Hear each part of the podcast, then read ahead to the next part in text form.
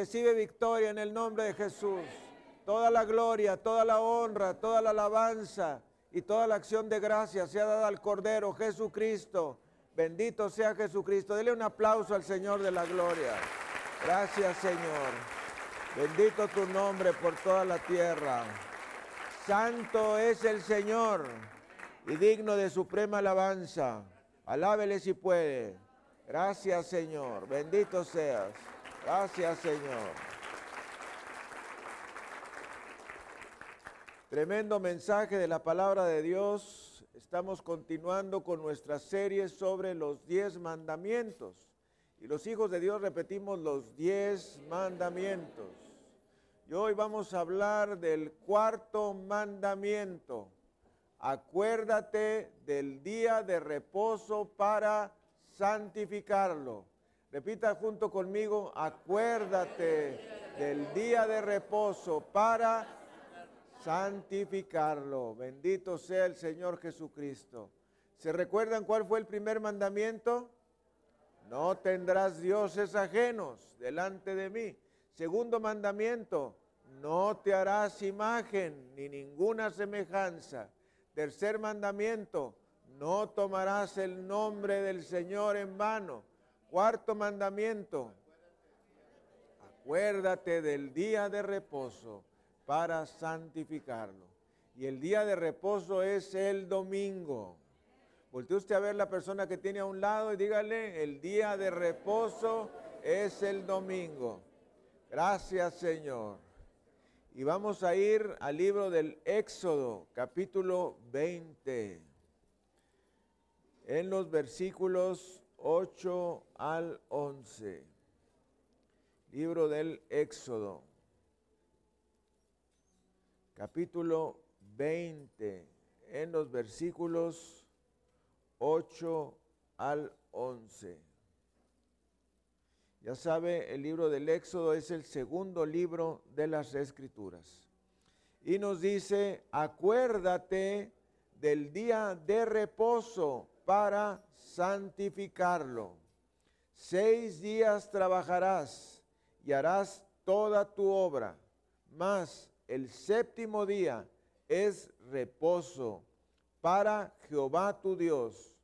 No hagas en él obra alguna, tú ni tu hijo, ni tu hija, ni tu siervo, ni tu criada, ni tu bestia, ni tu extranjero que está dentro de tus puertas, porque en seis días hizo Jehová los cielos y la tierra, el mar y todas las cosas que en ellos hay, y reposó en el séptimo día. Por tanto, Jehová bendijo el día de reposo y lo santificó. Y los hijos de Dios repetimos, y lo santificó. Amén, amén, gloria a Dios. Vamos a orar con este pasaje de la palabra del Señor.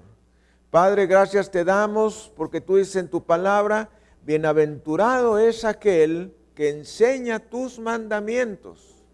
Y bienaventurado es también aquel que guarda tus mandamientos y los pone por obra.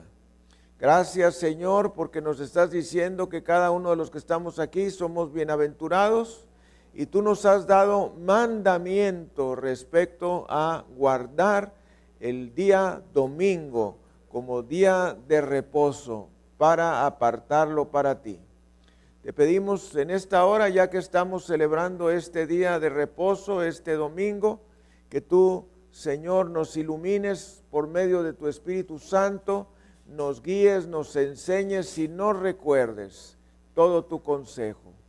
Te pedimos también que cada uno de nosotros a partir de este día tenga la firme convicción de no faltar un solo domingo a la iglesia, porque es día de reposo al cual debemos de guardar para ti. Te pedimos, Padre, también que hagamos lo imposible para que todos en nuestra casa acudamos a la casa de Dios a alabarte, a bendecirte y a adorarte. Y también de ponerlo por obra en nuestros trabajos, en nuestros negocios y en todos aquellos que atenten con obstruir este día maravilloso de reposo. Te lo pedimos en el precioso nombre de Cristo Jesús. Y los hijos de Dios decimos, amén y amén. Gracias Señor. Dele un aplauso al Rey de Reyes y Señor de Señores Jesucristo. Siendo las nueve de la mañana hora de Los Ángeles, 11 de la mañana hora de México y del centro de los Estados Unidos, 5 de la tarde hora del Reino Unido, 6 de la tarde hora de París, Roma, Berlín y Madrid, Bruselas, 6 de la tarde hora de Jerusalén. Y 3 de la mañana hora de Jinan, China, transmitiendo desde la iglesia El Camino de México a través de televisión mundial, radio, televisión cristiana e internet televisión. A todo el mundo la palabra viviente en esta ocasión, el cuarto mandamiento que se encuentra descrito a partir del versículo 8, que nos dice, acuérdate del día de reposo para santificarlo. ¿Alguien sabe qué quiere decir santificar? Santificar quiere decir separar, ponerlo aparte. Y dice el Señor, acuérdate del día de reposo del domingo para ponerlo aparte. Seis días trabajarás y harás toda tu obra, mas el séptimo día es reposo para Jehová tu Dios. No hagas en él obra alguna, tú, ni tu hijo, ni tu hija, ni tu siervo, ni tu criada, ni tu bestia, ni tu extranjero que está dentro de tus puertas. Porque en seis días Jehová hizo los cielos y la tierra, el mar y todas las cosas que en ellos hay, y reposó en el séptimo día. Por tanto, Jehová bendijo el día de reposo y lo santificó. De modo que nos dice la palabra del Señor que primero bendijo el día de reposo y lo santificó y lo guardó y lo puso aparte. ¿Cuál sería la razón por la cual Dios santificó el día de reposo? ¿Cuál sería la razón por la cual Dios apartó el día de reposo que a partir del Nuevo Testamento ya no es el sábado, sino el domingo? Bueno, la razón es porque es un llamado de Dios a no olvidarlo. Y también eh, Dios ha apartado el día de reposo para que nosotros no nos olvidemos de sus bondades. Nos dice Éxodo 28, acuérdate del día de reposo para santificarlo. De modo que debemos de recordar el día de reposo para ponerlo aparte. ¿Por qué Dios nos dice esto? Bueno, primero porque es muy fácil. Alguien diga, es muy fácil. Es muy fácil olvidarnos de Dios y olvidarnos de sus bondades. La palabra del Señor nos enseña cómo Dios liberó al pueblo de Israel de su esclavitud en Egipto y Ah, después de haber estado durante, oiga usted, 400 años en esclavitud. Y nos dice que fueron liberados y tres días después, cuando ellos eh, siguieron en su camino, llegaron a un lugar que se llama Mara. Alguien diga Mara. Mara es el lugar de las aguas amargas. O sea, tan solo habían caminado tres días y al llegar a Mara ya se habían olvidado de Dios y de sus bondades. Se, se habían olvidado de los milagros, se habían olvidado de su liberación, se habían olvidado de su provisión y ahora estaban quejándose. Y vamos a ir a Éxodo capítulo 15, versículo 24. Fíjese lo que nos dice el Señor. Éxodo 15, 24. Entonces, vamos a leer eh, desde el 22. E hizo Moisés que partiese Israel del Mar Rojo y salieron al desierto de Shur y anduvieron tres días por el desierto sin hallar agua. Y llegaron a Mara y no pudieron beber las aguas de Mara porque eran amargas. Por eso le pusieron el nombre de Mara. Entonces el pueblo murmuró contra Moisés y dijo, ¿qué hemos de beber? Tremenda palabra de Dios. Fíjese usted que ellos se encontraban, pues recién habían pasado el Mar Rojo, habían salido del Mar Rojo, imagínense ese grande milagro, y entonces salen del Mar Rojo, caminan tres días, llegan a este lugar, Mara, que nos dice la palabra del Señor, que no pudieron beber las aguas de Mara porque eran amargas. Por eso le pusieron el nombre de Mara. De Mara viene el nombre Margarita, Margarita. De modo que la palabra Margarita viene de su raíz Mara, que quiere decir amarga. No es de extrañarse que tengamos una actriz de origen argentino, estando en México, que se llamaba Marga López. Esta Marga López siempre salía de amargada.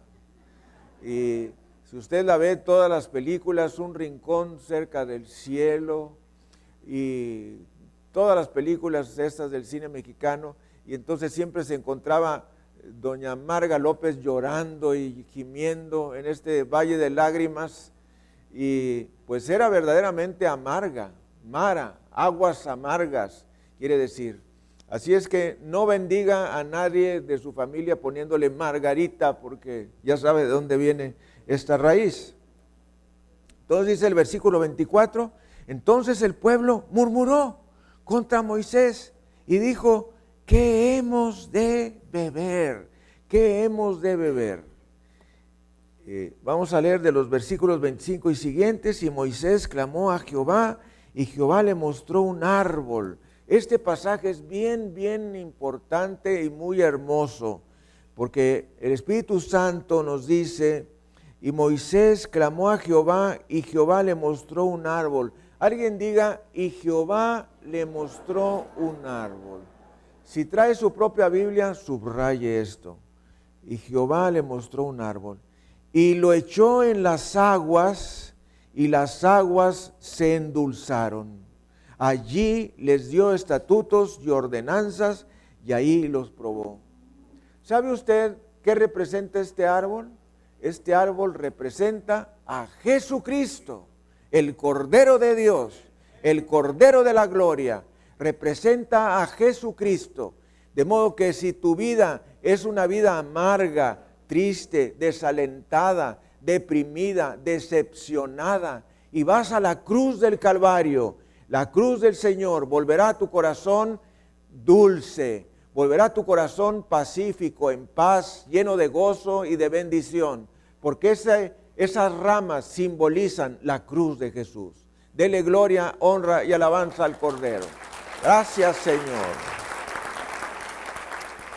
Y así como el pueblo tomó unas ramas de este árbol y las echó a las aguas de Mara, y las aguas se convirtieron en dulces, así tu vida se volverá dulce con la presencia de Jesucristo.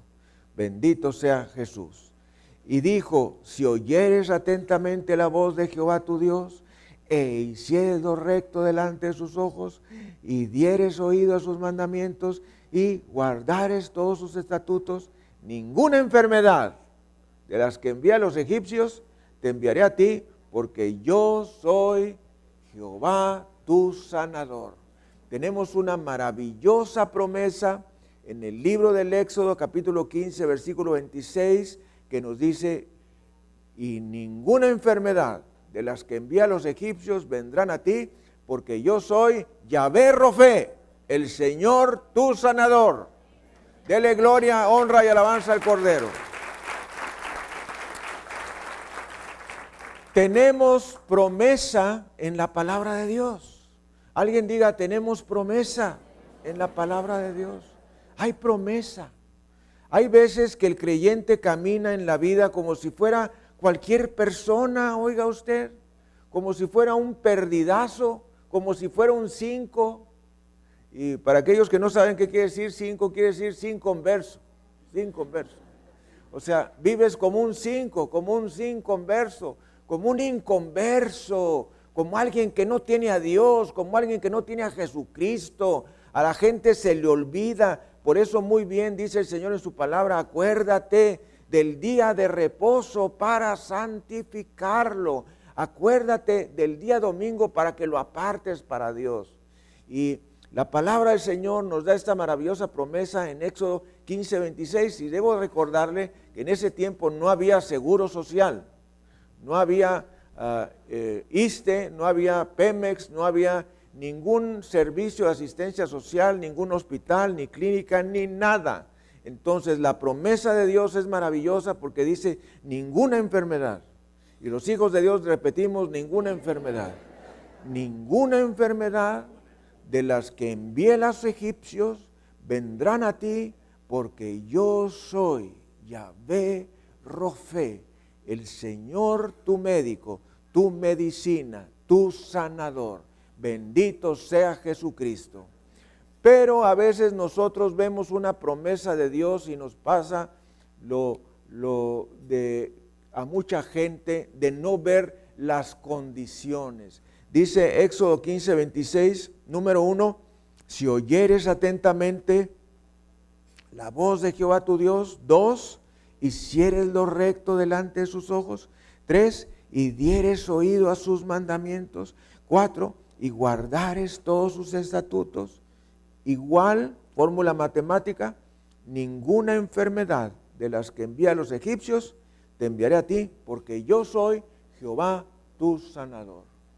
Mis amados, cuando estamos buenos y sanos, cuando no nos duele absolutamente nada, pues a veces estas promesas pudiesen carecer de valor. Pero cuando uno está enfermo, cuando uno está pasando por eh, problemas de salud, y debo de hacer aquí la aclaración que no solamente problemas de salud del cuerpo, sino problemas de salud del corazón, del alma. tenemos promesa de la palabra de Dios. La condición es tener comunión con Dios, vivir en oración, vivir en la palabra de Dios. Si tú estás orando diariamente, tú estás apartando y una vez más le digo que la clave está en nuestro tiempo devocional si tú estás guardando tu tiempo devocional, tu tiempo de oración, tu tiempo de lectura de la palabra de Dios, que oigan, no debe ser menor de una hora al día. Alguien diga una hora al día. ¿Cómo lo sabemos? Por la palabra de Dios. El Señor Jesucristo les dijo a sus discípulos, ¿no habéis podido velar conmigo una hora? Una hora. El Señor nos da 24 horas al día. ¿Cuánto le debemos dar a Él? Bueno, por lo menos una hora. Lo estrictamente correcto sería dos horas y cuarenta minutos. Bueno, no le des las dos horas y cuarenta minutos, pero separa una hora para Dios al día. Una hora es del Señor. Y los hijos de Dios repetimos, una hora es del Señor. Una hora es del Señor. Entonces, si le quiere dar más, dele más, porque le debemos a Dios muchísimo más. Si estuviéramos tres horas y cinco horas, ni así le pagamos todas sus bendiciones que tiene para con nosotros. De modo que estas condiciones se cumplen si tú guardas tu devocional y tratas de obedecer a Dios cada día, cada día como Él te va guiando. Y entonces viene la promesa maravillosa me encanta porque cuando oramos por los enfermos citamos esta escritura, Señor, tú dices en tu palabra, ninguna enfermedad de las que envían los egipcios vendrán a ti, porque yo soy Yahvé, Rofe, el Señor, tu médico, tu medicina, tu sanador. Bendito sea el Señor.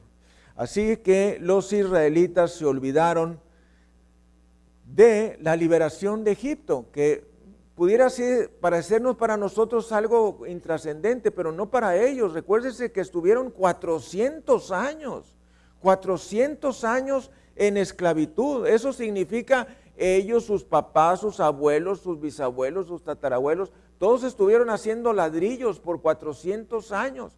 todos estuvieron cargando, todos estuvieron estirando cosas. Entonces era un gran super milagro. Se olvidaron de la liberación de, de Egipto, se olvidaron de aquellas aguas amargas que por causa de ese árbol que simboliza a Jesucristo se convirtieron en aguas dulces. Se olvidaron de la tierra que estuvo temblando y se olvidaron de aquel resplandor de la montaña cuando Dios dio a Moisés los diez mandamientos. Cosa tremenda que ellos olvidaron. Pero ellos le dijeron a Aarón, dice Éxodo en el capítulo 32, versículo 1. Éxodo 32. Fíjese usted, recién yo les decía hace unos domingos estas palabras que le dijo el pueblo a Moisés. Viendo el pueblo que Moisés tardaba en descender del monte, se acercaron entonces a Aarón y le dijeron, levántate, haznos dioses que vayan delante de nosotros, porque este Moshe, este Moisés, el varón que nos sacó de la tierra de Egipto, no sabemos qué le haya acontecido. Qué cosa tan tremenda.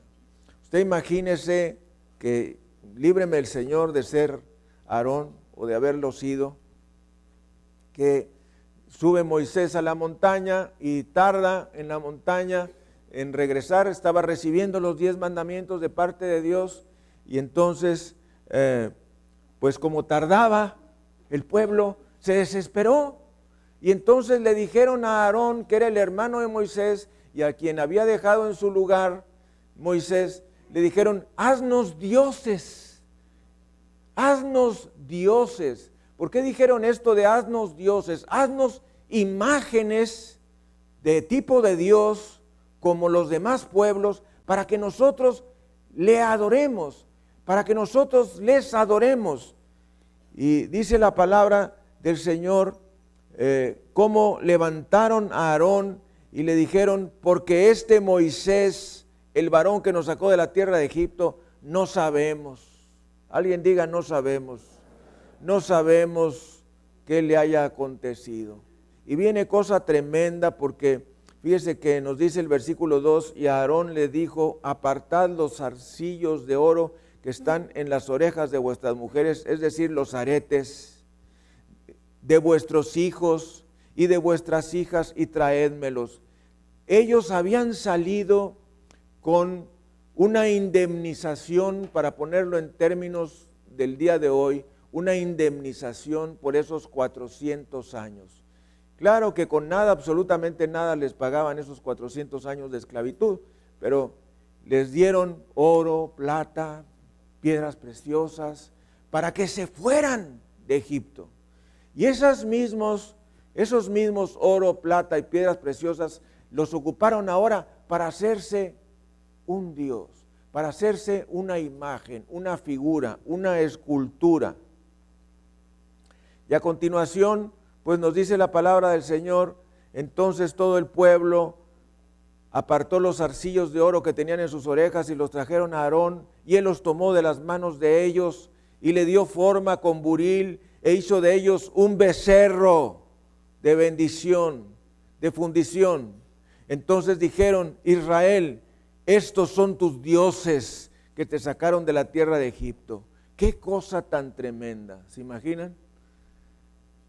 Este hombre de Dios, Aarón, quien era el sumo sacerdote, les fabrica o manda fabricar a través de los artesanos una figura de un becerro y le dice a Aarón al pueblo, este es tu Dios que te sacó de la tierra de Egipto.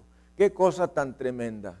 Apartarse del Dios vivo y verdadero para compararlo con una figura de un animal. Y es que, mis amados hermanos, cuando uno no cree en Dios, a cualquier palo se le hinca. Y los hijos de Dios repetimos, cuando uno no cree en Dios, a cualquier palo se le hinca. Y eso fue lo que ocurrió con el pueblo de Israel. Pidieron otro Dios, pidieron otro Dios.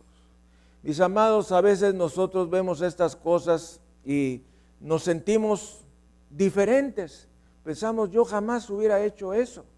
Pero fíjense que a veces nosotros tenemos a alguien enfermo en nuestro hogar que se puso muy enfermo, oramos, clamamos a Dios y el Señor nos lo sana. Alguien diga, el Señor nos lo sana. Y nos ponemos muy contentos y el siguiente domingo no vamos a la iglesia. Tuvimos dos, tres días antes suplicándole, clamando a Dios y orando para que se nos aliviara nuestro ser querido.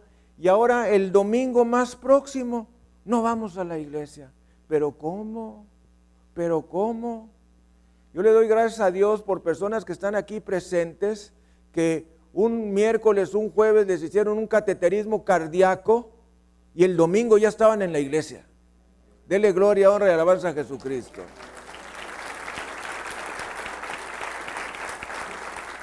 Mujeres, mujeres que recién tuvieron su bebé, no lo estoy indicando que eso sea lo correcto, pero que recién tuvieron su bebé un lunes, el domingo ya están en la iglesia. Yo, ¿qué te pasó si todavía no cumples tus 40 días? No, y es que yo aquí vine a dar gracias a Dios. Bendito sea el Señor Jesucristo.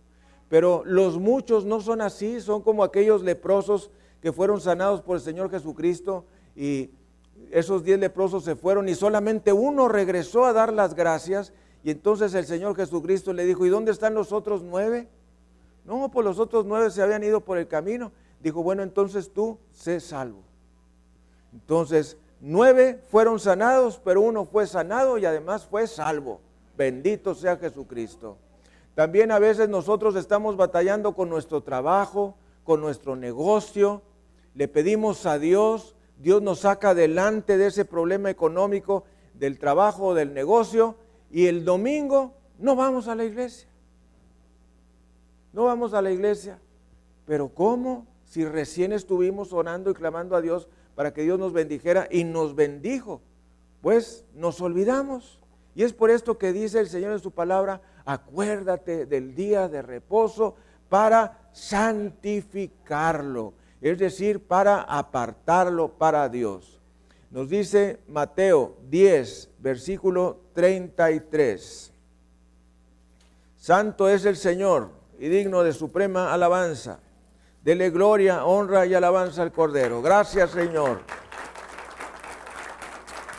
Ponga mucha atención en este Mateo 10:33, y cualquiera que me niegue delante de los hombres, yo también le negaré delante de mi Padre que está en los cielos. Qué tremendo.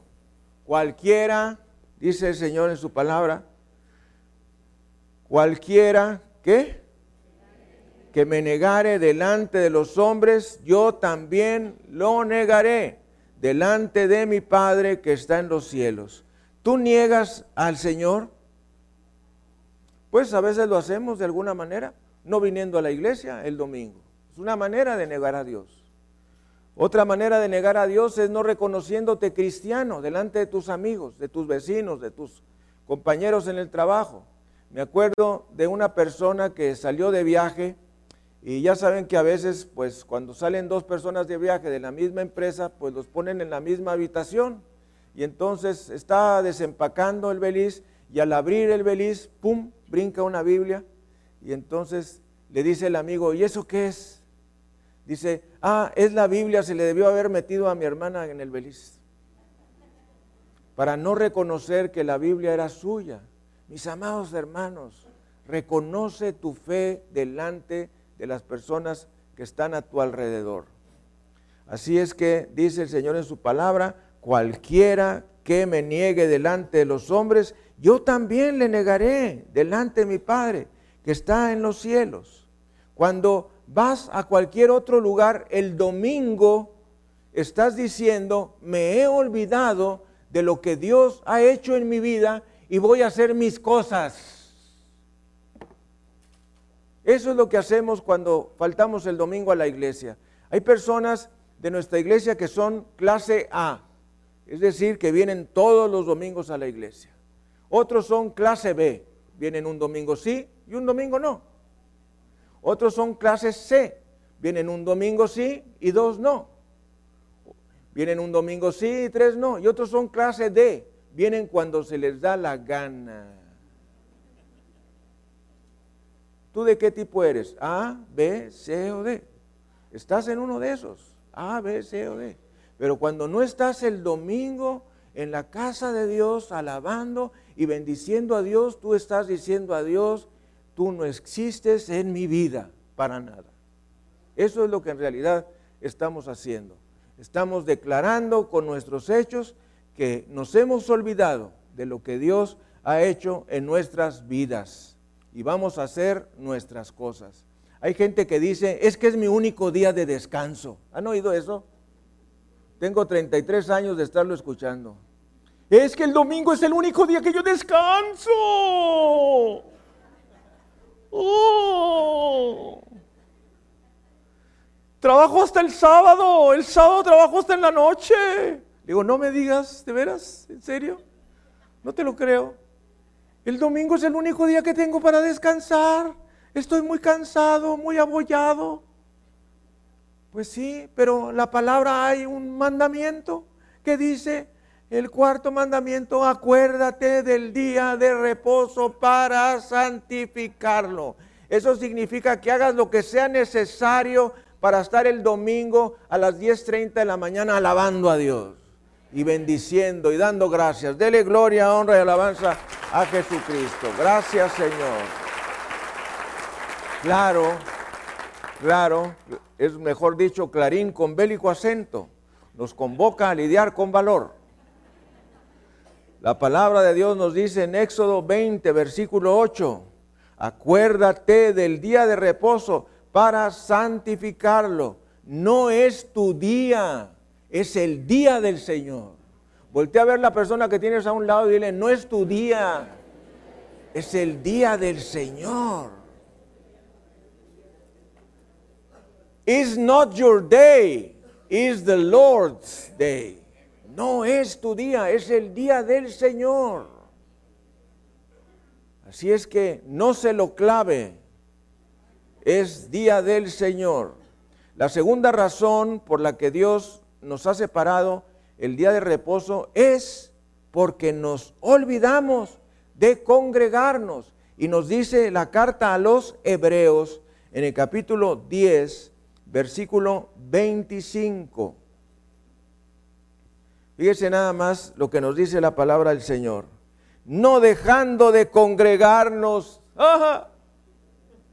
no dejando de congregarnos como algunos tienen por costumbre. Ah, le está diciendo Iglesia el camino del año 2016. No dejando de congregarte como algunos tienen por costumbre. Tú no eres de los que tienen por costumbre faltar el domingo. Tú no faltas ni un domingo. Hay gente que me ha dicho, llueve, truene, relampagueo, me esté muriendo, yo soy el domingo en la iglesia. A gatas estaré ahí, raspándome las rodillas, pero estaré yo en la iglesia alabando y bendiciendo a Dios. ¿Por qué? Porque es el día de reposo. Y dice la palabra del Señor, sino exhortándoos y tanto más cuando veis que aquel día se acerca. Esta es palabra profética de nuestro Dios, que nos dice, no dejando de congregarnos, como algunos, como algunos tienen por costumbre, sino exhortándonos y tanto más cuando veis que aquel día se acerca. Quiero preguntarte, ¿tú veis que aquel día se acerca? ¿Tú ves que aquel día se acerca? ¿Cuál día? El día del rapto. ¿Ves que se está acercando el día del rapto? Sí. Bueno, pues exhórtate más a estar en la casa de Dios, alabando y bendiciendo a nuestro Señor. Y luego nos dice la palabra en los versículos precedentes, Hebreos 10, 24. Considerémonos unos a otros para estimularnos al amor y a las buenas obras. Considerémonos unos a otros para estimularnos al amor y a las buenas obras. ¿Cómo nos vamos a estimular al amor y a las buenas obras si no estamos congregados en la iglesia? Hay gente que me dice, oh no, yo oro y leo en casa. no necesito ir a la iglesia. Yo leo la Biblia en mi casa. Y yo le digo, pero ahí vas a considerarte unos a otros al amor y a las buenas obras, como dice Hebreos 10:24. No, por eso dice, no dejando de congregarnos, como algunos tienen por costumbre, sino exhortándoos. Sobre todo cuando veis que aquel día se acerca, el día del rapto viene, mis amados. Todos los días tenemos en las noticias noticias que tienen que ver con la tribulación, este periodo horrible de tiempo que le espera a la tierra. La tribulación está a la puerta ya. Y debo decirte que antes de que venga la tribulación, viene la esperanza bienaventurada. Y esa esperanza bienaventurada es la venida de Jesucristo por su iglesia. Dele gloria, honra y alabanza al Cordero. Muy bien. Deuteronomio capítulo 5, versículo 12. Nos dice, guardarás el día de reposo para santificarlo, como Jehová tu Dios te ha mandado. Esto de guardar significa más que recordar, significa asistir a la casa de Dios el domingo. Y eso significa venir aquí cada domingo. Salmo 118, 24. Nos dice, este es el día que hizo Jehová, nos gozaremos y alegraremos en él. Cuando la palabra de Dios dice, este es el día que hizo Jehová, nos gozaremos y alegraremos en él, es cada día que abres los ojos, que abres tus ojos te tallas, los abres. Ay, gracias Señor. Todos los domingos venimos mi esposa y yo en el carro, cuando venimos a la iglesia, gracias Señor, porque nos has dado vida, porque nos devolviste el Espíritu, como dice tu palabra, y, pudimos venir a la iglesia alabarte. Danos, Señor, poder, gracia, unción, poder para proclamar tu palabra poder para enseñar tu palabra, poder para orar por los enfermos y que sean sanados, por los endemoniados y que sean liberados y por todos para que sean bendecidos. Dele gloria y alabanza al Cordero. Esa es nuestra oración. De modo que venga a la iglesia el domingo. Es mandamiento de Dios que nos dice, este es el día que hizo el Señor nos gozaremos y alegraremos en él. Nos gozaremos y alegraremos en él. Bendito sea el Señor. Hacemos todo porque Él es nuestro creador, nuestro salvador, nuestro liberador, nuestro proveedor, nuestro defensor, nuestro Padre, nuestro guardián. Dele gloria, honra y alabanza a Jesucristo. La tercera razón por la que nos congregamos el domingo o día del Señor es que el día del Señor es para nuestro fortalecimiento espiritual. Alguien diga, es para nuestro fortalecimiento espiritual. Tú vas el lunes a trabajar, el martes, el miércoles, el jueves, el viernes y algunos el sábado. Y eso lo estás haciendo para tu hombre físico.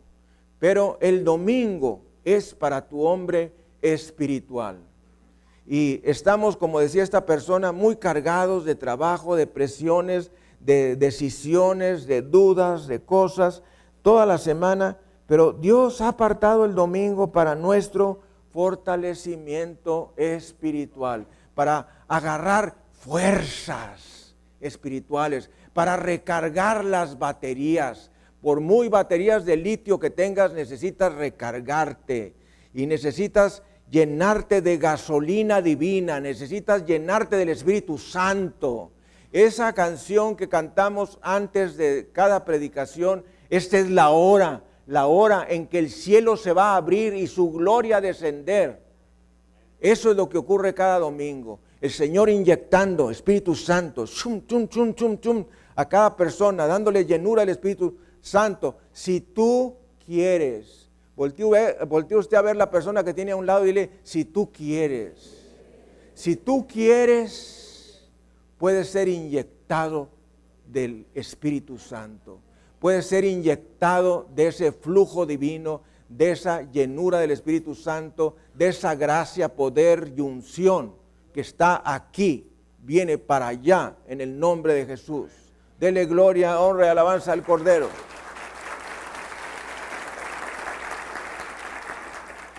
Nos dice la palabra del Señor en Mateo 18, versículos 19 y 20.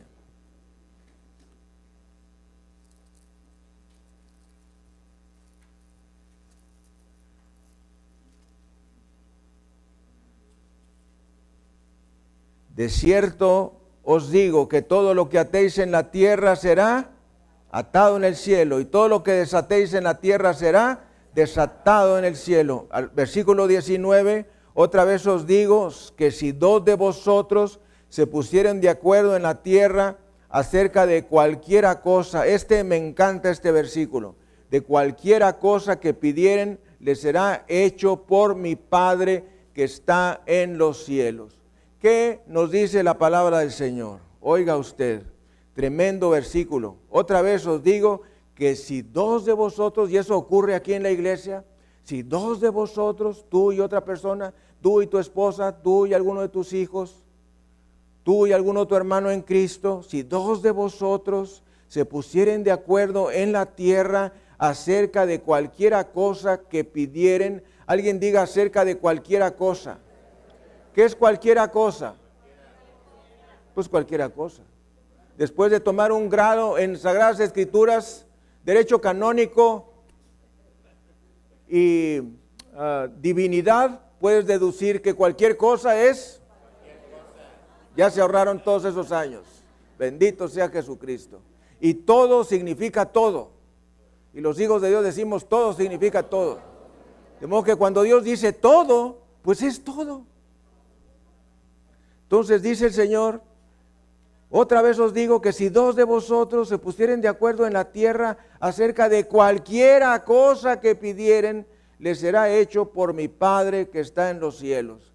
¿Qué te parece si tú le dices a alguien, ya sea miembro de tu familia o no, y le dices en la iglesia, oye, fíjate que necesito un socio de oración? Y la otra persona se queda así como de a siete, como decía una señora, es que se puso de a siete, se puso de a cinco, se puso de a cero. Bueno, yo no sabía, pero es una graduación que tenía ella para decir que se había puesto muy mal al recibir una noticia. Bueno, la otra persona se pone estupefacta, ¿eh? desnutrida, eh, se pone, eh, ¿qué más? anonadada, se, se pone muy impactada. Entonces, porque le dices, necesito un socio de oración. Quisiera ser tú mi socio de oración. Quisiera ser tú mi socio de oración. Y entonces, sí, hermano, ¿por qué quieres que oremos? Mira, quiero pedirte que oremos por mi hija. Quiero pedirte que oremos por mi trabajo, por mi negocio, por esta situación. Y ya tienes un socio de oración. ¿Y por qué quieres que ruegue? Pues quiero que ruegues por esto específicamente, porque sea sanada, porque sea bendecida, porque porque este problema en el trabajo se resuelva o en el negocio o lo que sea, la petición específica. Tienes un socio de oración. Entonces se cumple la palabra de Dios que nos dice en el versículo 19, si dos de vosotros se pusieren de acuerdo en la tierra acerca de cualquiera cosa que pidieren, les será hecho por mi Padre que está en los cielos. Yo que tú lo ponía en práctica el día de hoy.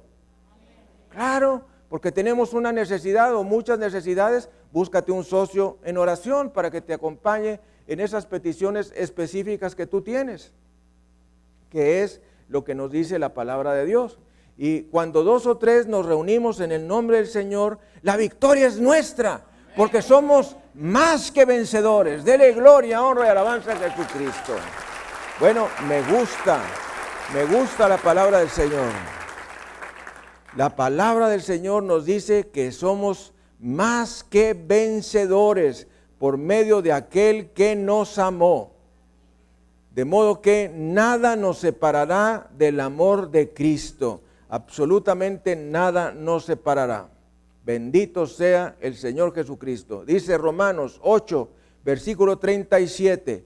Antes en todas estas cosas somos más que vencedores por medio de aquel que nos amó. ¿Sobre qué cosas? Sobre tribulación, angustia, persecución, hambre, desnudez, peligro, espada, por ser muertos todo el tiempo y contados como ovejas de matadero. En todas esas cosas somos más que vencedores por medio de aquel que nos amó. Y nos dice la traducción de King James o de Rey Jame en inglés, nos dice, somos conquistadores. Somos conquistadores. No dice somos más que vencedores, dice somos conquistadores, conquistadores. Oiga, aquí tenemos personas que han sido sanadas de innumerables cosas, desde una uña enterrada hasta cáncer invasivo, por la gloria, honra y alabanza de Jesucristo. Dele gloria, honra y alabanza a Jesucristo. Gracias Señor. Oiga esto, personas para las cuales la ciencia médica no tiene respuesta. Me recuerdo específicamente de un caso de antracosis pulmonar, que eso quiere decir que tenía los pulmones llenos de hollín o de carbón, residuos de carbón, por estar cocinando toda la vida en estufa de leña. Y entonces, estufa de leña, y échame otra tortilla. Y esa estufa de leña, estufa más frijolitos, estufa de leña, estufa de leña y muchas cosas con leña. Entonces estaba inhalando y entonces los pulmones se le llenaron de carbón, de, que es lo que hace la enfermedad de la antracosis pulmonar, con un eh, pulmonar, con una EPOC, que quiere decir enfermedad, enfermedad pulmonar obstructiva crónica. Bueno, así estaba esa señora. Si oramos por ella, se sanó.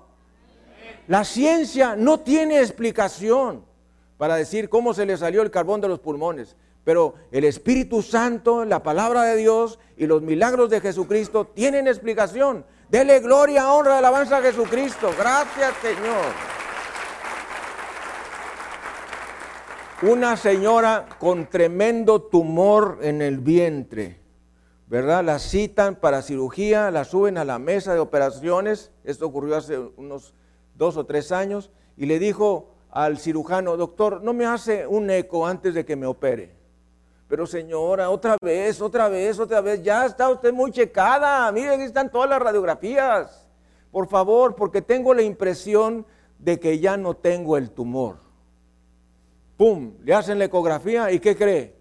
No tenía el tumor.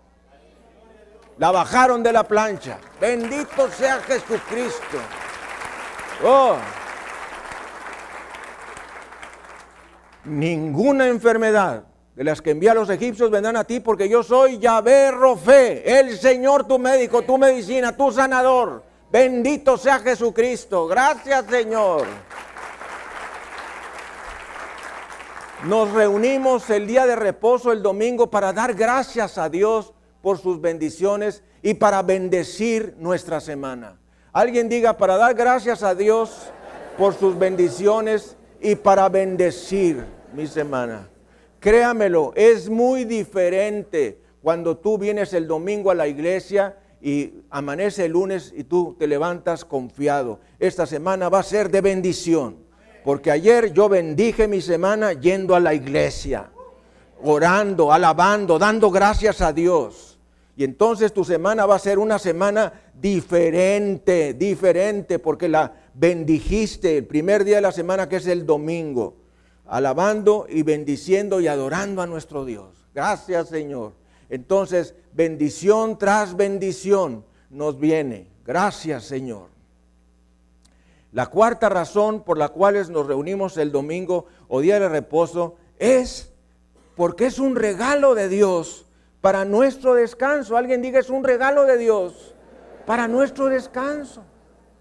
Fíjese que las personas que no conocen la palabra de Dios, que yo le llamo el síndrome del dedo impactado en las coanas, es decir, es que cuando uno no conoce la palabra de Dios, eres como un animalito, con perdón de la expresión. Pero así es. No sabes nada, nada. N-A-D-A, nada. Caminas por el mundo sin saber qué pasa. Para aquellos que no saben lo que quiere decir coana, no significa lo que pensaste, significa la parte posterior de la nariz. Eso quiere decir el dedo impactado hasta la parte posterior que es por acá, antes de la orofaringe, bueno, de la rinofaringe. Muy bien, entonces Dios nos dio un día de reposo como un regalo para nuestro descanso. Es un regalo de Dios para ti. Seis días de trabajo por uno de descanso. Tú puedes dormir sin descansar, ¿sabías eso? Te acuestas, te levantas, oh, ya es de día, no descansé, no dormí bien. ¿Quién ha dicho alguien, algún día que se levanta por la mañana, no dormí bien, oh, no descansé, ya es de día, hay que trabajar y no me siento que he descansado? Bueno, porque el descanso es un don de Dios. Alguien diga, el descanso es un don de Dios. Es un don de Dios. Mire, que una vez vi así el perfil de un libro que, cuyo título decía, Todo es gracia. Y los hijos de Dios repetimos, todo es gracia. No lo tomé, no lo abrí ni nada, pero concluí lo mismo. Todo es gracia. Absolutamente todo. Que tú estés vivo, que camines sobre la tierra, que respires, que veas a tus hijos, que veas a tus padres, a tus hermanos, que vayas al trabajo, a la escuela, que vengas a la iglesia. Todo es gracia, todo es un regalo de Dios. No lo merecemos, entiéndalo. No merecemos nada, nada, no merecemos nada. Dios nos lo da por gracia, nos lo da como un regalo. Bendito sea Jesucristo. Y eso es por su infinita misericordia y su infinito amor. De modo que el descanso proviene de Dios. Dice Isaías en el capítulo 40, en los versículos 29 al 31. Este es uno de mis preferidos. Isaías 40, 29 al 31, que nos dice, Él da esfuerzo alcanzado. ¡Wow! Él da esfuerzo alcanzado y multiplica las fuerzas al que no tiene ningunas. ¿Qué dice que dijo? Que Él da esfuerzo alcanzado y multiplica las fuerzas al que no tiene ningunas. ¿Te has sentido como que no tienes nada de fuerza? No lo sé tú, pero yo sí sé lo que es eso. Ninguna fuerza, ninguna fuerza ni siquiera para estar sentado. No digo parado, sentado. Al borde de la cama o de la camilla, estás ahí. Ah, necesito que alguien me sostenga, estoy a punto de desmayarme. Nada de fuerzas. Bueno, viene este versículo en nuestro auxilio que dice que Él da fuerzas. Él da fuerzas al cansado. Eso quiere decir, Él da esfuerzo al cansado. Él da fuerzas al cansado y multiplica las fuerzas al que no tiene ningunas. Te sientes sin fuerzas, Él te da las fuerzas. Porque Él da esfuerzo al cansado y multiplica las fuerzas al que no tiene ningunas. Dele gloria, honra y alabanza al Cordero. Maravilloso es nuestro Dios. Versículo 30, los muchachos se fatigan y se cansan. ¿Han visto muchachos que se fatiguen y se cansen? Sí, esta generación es una generación de gente débil. ¿Se han fijado en eso o no? Sí, y cuando digo esta generación me refiero a aquellos que son menores de 30 años. Menores de 30 años todo se les hace difícil. Es la generación de las tablets, del iPad y del teléfono smartphone, pero al mismo tiempo es una generación cansada. No tiene fuerzas para nada. Si acaso para el fútbol, si acaso, ¿verdad? Pero generalmente para nada. le dices, a ver hijo, saca la basura. Ay, no, mamá. Parece a punto de colapso. ¿eh? Ah. No, mamá. A ver, Chemito, tú sácala. Ay, ¿por qué yo? ¿Por qué yo? Siempre yo, siempre yo. Bueno, tú, eh, Petrita, sácala. Mamá, porque soy mujer, porque soy mujer. Oh, generación cansada, la generación de las tablets, smartphones, iPads y tabletas. Dice el Señor en su palabra, los muchachos se fatigan y se cansan, los jóvenes flaquean y caen. Un día le pregunté yo esto a un entrenador Boy Scouts y le dije, ¿tú has visto jóvenes cansados? Uy, montones, así, montones. No, hombre, si vieras cómo se cansan, no caminan ni un kilómetro, ya están, ay, ay, ay, ya no puedo más, coach, ya no puedo más, o quién sé cómo le dicen. Dice la palabra, los muchachos se fatigan y se cansan, los jóvenes flaquean y caen, hay hasta gordos que flaquean. ¿Eh? Pero los que esperan a Jehová tendrán nuevas fuerzas. Los que esperan a Jehová tendrán nuevas fuerzas, levantarán alas como las águilas, correrán y no se cansarán, caminarán y no se fatigarán. Dele gloria, honra y alabanza al Cordero en la casa de Dios. Gracias Señor. Bueno, pues esas son vitaminas espirituales, que tú oyes la palabra de Dios, la fe es por el oír, el oír por la palabra de Dios, viene la palabra de Dios y chum, si tú quieres, eres inyectado del el poder divino, del Espíritu Santo. Chum, dice el Señor en su palabra, Él da esfuerzo alcanzado y multiplica las fuerzas a que no tiene ningunas. Chum, viene la palabra de Dios. La fe es por el oír, el oír por la palabra de Dios. Chum, viene vida espiritual. Ah, gracias Señor, gracias. Alabo y bendigo a mi Dios. Los muchachos se fatigan y se cansan, los jóvenes flaquean y caen, pero los que esperan a Jehová tendrán nuevas fuerzas ahí en tu cama, todo tirado así. Yo lo he estado, por eso lo sé muy bien, todo tirado. Así como Santo Cristo que decía la gente antes, con suero por acá, sangre por acá, amarrado. Así he estado yo cuando he estado a veces en el hospital, con 5 gramos de hemoglobina, deshidratado, desnutrido, con 40 kilos menos de peso. Y Señor, tú dices en tu palabra, que tú das esfuerzo al cansado y das fuerzas al que no tiene ninguna. Dame, Señor. Mm, mm, mm, viene el vigor divino, vienen las fuerzas espirituales que se traducen en fuerzas físicas. Gracias, Señor. Le decía yo a la enfermera, no me puedes desamarrar. No, porque se va a quitar las tripas. No, no me voy a quitar nada. No, no, pues dijo el doctor que lo amarráramos. No, por favor, suéltame, suéltame. Ya me sentía como el apóstol Pablo, preso. La quinta razón por la cual Dios quiere que separemos el día de reposo es porque el día de reposo es un día de recreación. Y sabe que nosotros realmente no entendemos lo que quiere decir recreación, porque vemos la palabra recreo, recreo, y cuando éramos niños, o todavía lo somos, vamos a la escuela y hay un tiempo de recreo. Y ese tiempo de recreo significa cuando sacas el lonche que te dio tu mamá, las fritos, papitas, eh, el tutsi o eh, eh, ese frutzi, frutzi, el frutzi, y te lo tomas. Eso para nosotros es recreo, pero la palabra recreo es una palabra compuesta de re crear recreación. El domingo o día de reposo del cual quiere el Señor que nos acordemos es un día de recreación, que quiere decir de renovación, de nuevas fuerzas espirituales y nuevas fuerzas físicas. Es el día cuando los perdidos son salvos. Es el día cuando los corazones rotos se llenan de la paz que sobrepasa todo entendimiento y del gozo inexplicable y lleno de gloria. Es el día que los pornoadictos son liberados. Es el día que los alcohólicos son liberados. Es el día que los drogadictos son liberados. Es el día cuando los matrimonios destruidos son restaurados.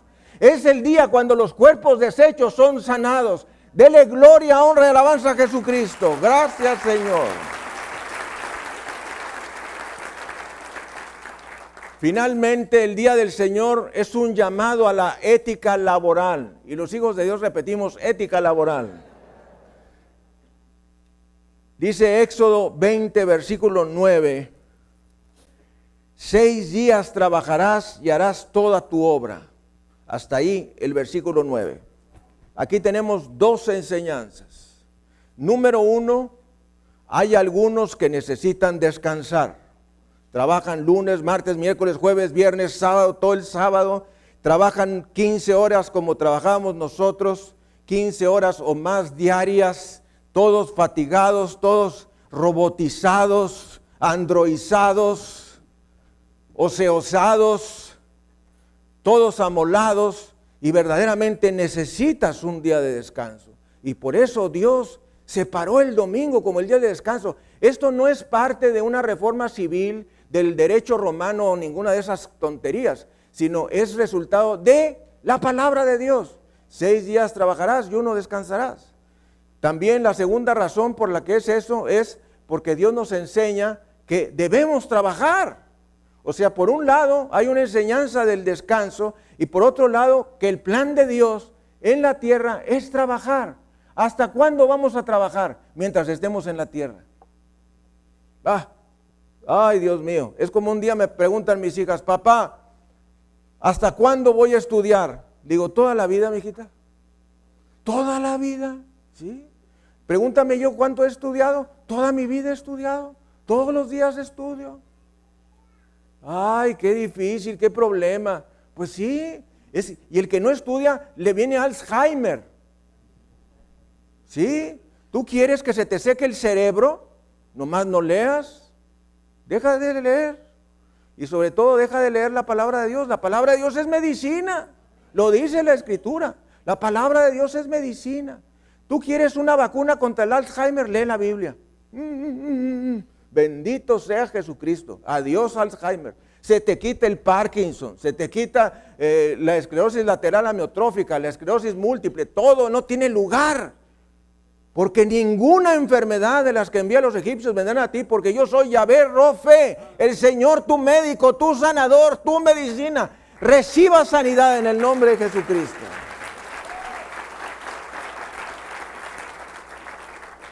Pon tu mano derecha en tu corazón. Dice el Señor en su palabra, el mismo que llevó nuestros pecados en su cuerpo sobre el madero, para que estando nosotros muertos a los pecados, vivamos a la justicia, por cuyas heridas tú eres sanada. Tú eres sanada. Tú eres sanado. Reciba sanidad en el nombre de Jesús. Tú eres sanado. Tú eres sanada. Tu hijo es sanado. Tú eres sanada. Tú eres sanado. Demos gloria, honra y alabanza a Jesucristo. Gracias, Señor. Le voy a decir la mecánica espiritual de cómo suceden estas cosas. La mecánica espiritual. La Biblia es ciencia, ¿eh? Oiga lo que le estoy diciendo. Lo que pasa es que hay gente que no entiende porque no tiene el Espíritu Santo. La Biblia es ciencia.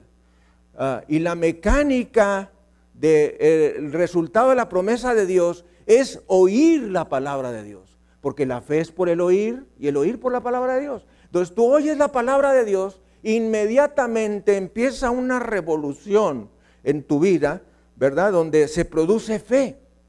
Y esa fe va a salvar a los perdidos, o va a sanar a los enfermos, o va a liberar a los endemoniados, o va a bendecir a los que necesitan bendición, que esos somos todos nosotros.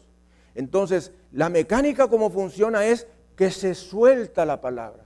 Y yo solté la palabra que dice, ninguna enfermedad de las que envían los egipcios vendrán a ti porque yo soy Yahvé Rofe, el Señor tu médico, el Señor tu sanador, el Señor tu medicina. Y entonces viene la palabra de Dios y como la fe es por el oír y el oír por la palabra de Dios, produce fe en ti, fe salvadora, fe sanadora, fe liberadora, fe bendecidora. Y tú recibes el milagro. Dele gloria, honra y alabanza a Jesucristo. Gracias Señor. Tremenda es la palabra de Dios. quiero concluir diciendo lo siguiente. Originalmente el sábado era el día del reposo, que era del viernes a las seis de la tarde al sábado a las seis de la tarde. Por eso hay unas personitas que se llaman adventistas. Bueno, se llaman adventistas porque están esperando la venida del Señor. Pero esa misma iglesia también se llama iglesia del sábado o sabatista. Y en lugar de reunirse el domingo, se reúnen el sábado porque ellos creen que es en cumplimiento a la palabra de Dios que dice seis días trabajarás y uno descansarás y eso equivale al sábado. Pero en el Nuevo Testamento el día de reposo pasó a ser el domingo.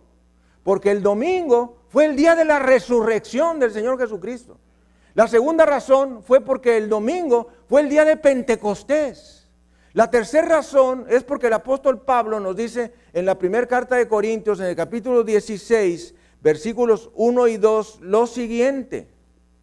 Primera a los Corintios, capítulo 16, versículos 1 y 2. O sea que al final de la primera a los Corintios nos dice, en cuanto a la ofrenda para los santos, haced vosotros también de la manera que ordené en las iglesias de Galacia. Versículo 2. Cada primer día de la semana, cada uno de vosotros ponga aparte, según haya prosperado, guardándolo, para que cuando yo llegue no se recojan entonces ofrendas. Ponga mucha atención en esto. Dice el versículo 2, cada primer día de la semana, cada primer día de la semana es el domingo, mis amados, no el lunes. El primer día de la semana es el domingo, que la palabra domingo viene de dominus, que quiere decir en latín Señor. Entonces, el primer día de la semana, cada uno de vosotros, alguien diga cada uno de vosotros. No dice que el papá de familia, ¿verdad que no? Dice cada uno de vosotros. Ese es el papá, la mamá, Chemito, Perlita, Pancreasita, eh, eh, atirantadita y todos los de la casa, ¿verdad? Cada uno de vosotros ponga aparte, ponga aparte algo según haya prosperado. Fíjese la sabiduría de la palabra de Dios. Ponga aparte algo según haya sido prosperado. No quiere decir que des lo que no tienes, sino que des tu diezmo. Des tu diezmo, que el diezmo no le quita la vida a nadie, ¿verdad? Y entonces dice la palabra, guardándolo para que cuando yo llegue no se recojan entonces ofrendas. El apóstol Pablo está ordenando que el primer día de la semana y el primer día de la semana equivale al domingo, al domingo. Nos dice el apóstol Juan en el libro de Apocalipsis, capítulo 1, versículos 10 y 11. Último libro de la Biblia, Apocalipsis, capítulo 1, versículos 10 y 11. ¿Qué nos dice? Y es, yo estaba en el Espíritu en el día del Señor. Y alguien diga en el día del Señor. Y oí detrás de mí una gran voz como de trompeta que decía, yo soy el alfa el omega, el primero y el último. Escribe en un libro lo que ves y envíalo a las siete iglesias que están en Asia, a Éfeso, Esmirna, Pérgamo, Tiatira, Sardis, Filadelfia y la Odisea el primer día de la semana. Es el día de guardar, el día de congregarnos. Bendito sea Jesucristo. Gracias Señor te damos, Padre hermoso. ¿Qué hacen muchas personas el domingo? Pues no van a la iglesia, asisten a un evento deportivo o se van a hacer un día de campo, una carne asada, o se quedan en el sillón poseídos por la televisión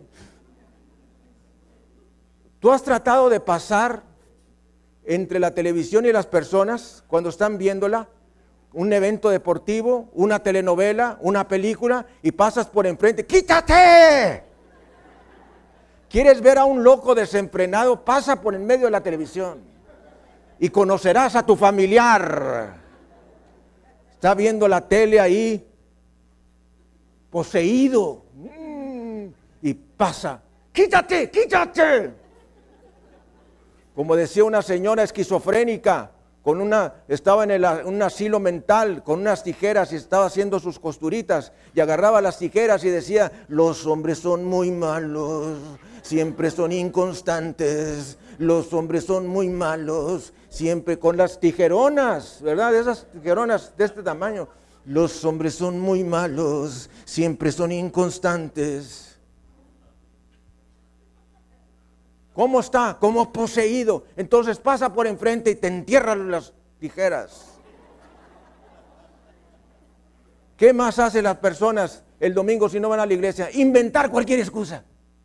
Inventar cualquier excusa. Pero déjame decirte algo. Si tú estás el domingo en tu casa, y lo digo como palabra profética, sin venir a la iglesia estarás ah, algo me falta, algo me falta, no, no estoy disfrutando nada, no estoy disfrutando nada, algo me pasa.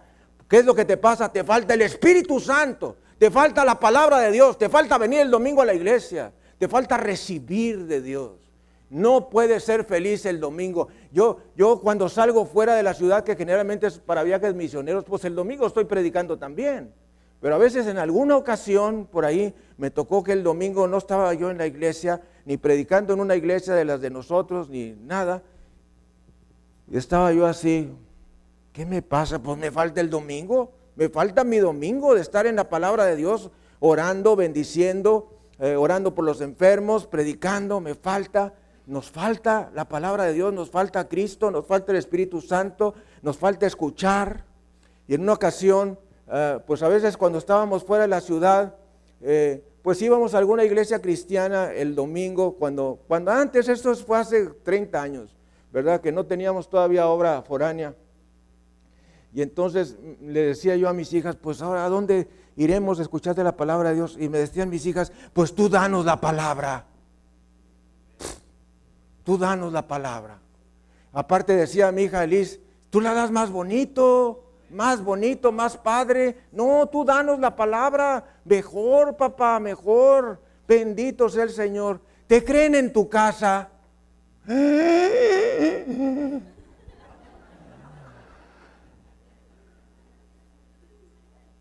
¿Te creen en tu casa?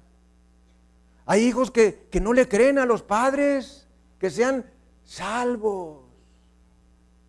De pronto los ven el domingo, Padre Dios Todopoderoso, saliendo lumbre de las puntas de los dedos. Oh, Espíritu Santo, gloria a Dios. Eh. Y van a su casa. Y Síndrome del orangután caído. No, Dios, yo cuando levanto las manos siento el fuego saliendo de la punta de mis dedos. Así como caricaturas. Cinco de cada lado. Cuando estamos cantando ya es la hora y la hora y la hora y la hora y el cielo se va a abrir y la gracia va a derramar. Yo estoy así, mira, estoy como un león de esos que sueltan en la plaza de toros. Que sale. Así me pongo. Se me baja la presión, me aumenta la frecuencia cardíaca, ¿verdad? Me sube la sangre al cerebro. Todo eso pasa antes de que yo empiece a predicar. Bendito sea Jesucristo. Gracias Señor.